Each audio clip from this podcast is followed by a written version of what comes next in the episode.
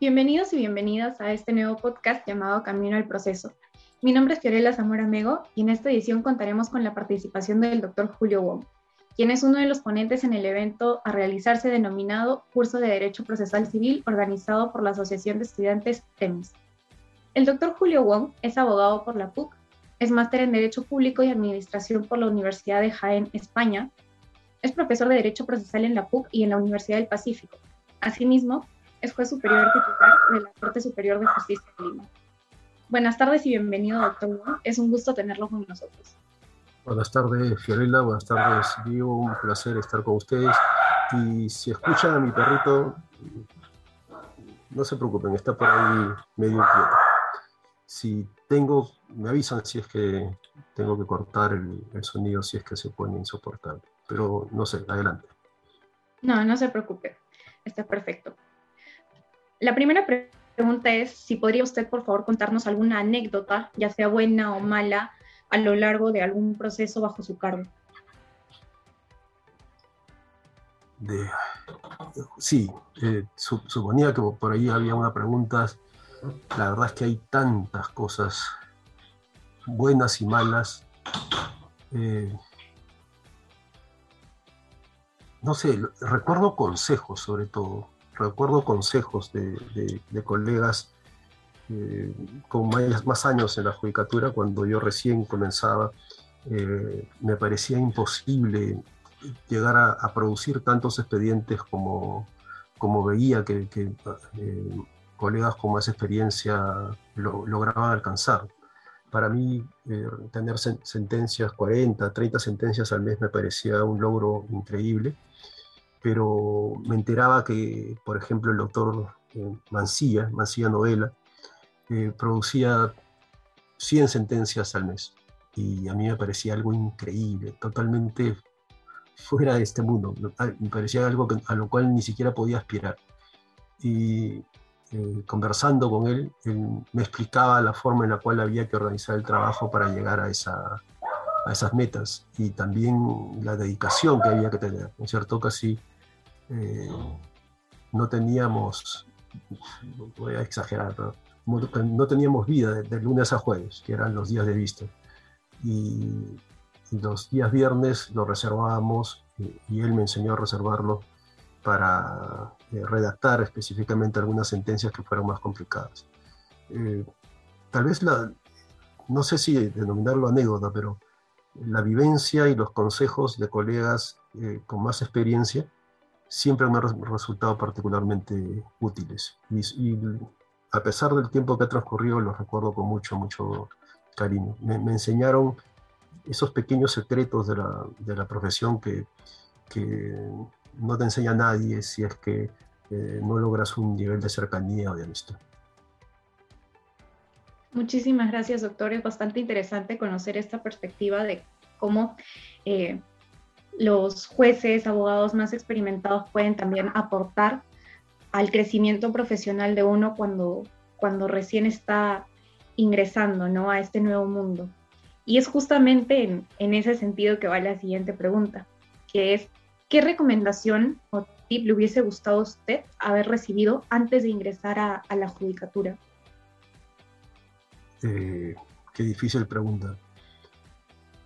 No sé si, si un consejo, de repente este, ¿no? De repente el que les contaba anteriormente, el, hecho de, de, tener las técnicas necesarias, de que uno pudiera ser entrenado las técnicas necesarias para poder enfrentar el trabajo eh, diario de, de, los jueces, que tiene eh, mucho de, lo llamaba un colega, mucho de rutina maravillosa. Eh, es, decir, cosas que parecen iguales, a las cuales uno, tiene que irse acostumbrando, pero que al mismo tiempo eh, no son iguales. Es decir, tenemos que acostumbrarnos al trabajo, a disfrutar del trabajo y al mismo tiempo saber que lo que aprendimos ayer nos va a servir para resolver problemas de hoy, pero que debemos estar atentos para eh, para aprender también algo nuevo del problema eh, que tenemos entre manos y que supuestamente ya estaría solucionado. Ver los detalles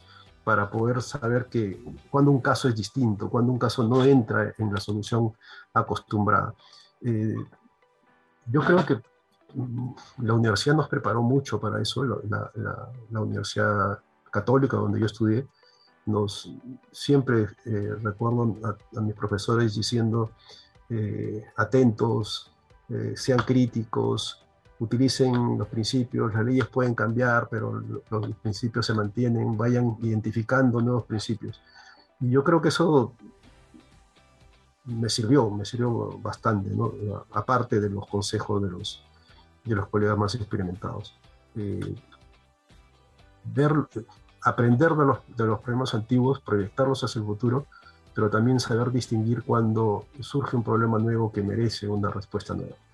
Creo que por ahí eh, sería el consejo que yo también podría dar en el futuro. ¿no?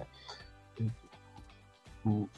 la experiencia crea intuición pero la intuición tiene un límite también y en algún momento tenemos que estar dispuestos a detenernos eh, y a saber qué cosa de distinto trae un caso en específico. Claro, eh, por lo que entiendo más o menos buscando este, esta suerte de balance entre la rutina ya preestablecida o la ruta, mejor dicho, ya preestablecida para la solución de un caso y el análisis nuevo que cada caso en particular amerita. Muchísimas gracias. Exactamente. Perfecto. La siguiente pregunta y, la última es, ¿cuál es el problema más usual que usted ha podido percibir en ya sea litigantes o jueces, incluso hasta en los más experimentados? Creo que, que lo dicen en una película. Creo que, creo que es en El abogado del diablo eh, cuando, el, cuando Al Pacino, encarnando al demonio, dice, ¿no? La vanidad, mi, pecado favorito. Yo creo que los, los, abogados pecamos mucho de la vanidad. Eh, si quieren que sea cruel absolutamente, como, creo que el, tener mucha información es relativamente fácil en estos, en estos tiempos y esa mucha información a veces crea una sensación de, de falsa erudición o, o, incluso que llega a, la, llega a la vanidad. Yo creo que tal vez ese sea un problema sobre el cual deberíamos trabajar más los abogados, tratar de ser más, más humildes, tratar de comprender a, a la gente, tratar de, de, de, comprender a nuestros clientes, a nuestros litigantes, a nuestros colegas, a, a nuestros alumnos. Eh, aprender siempre de ellos, estar dispuestos al, aprendizaje siempre. Eh, y, no digo que yo no sea vanidoso, o sea, yo creo que es un mal de todos los abogados, ser un poco vanidosos.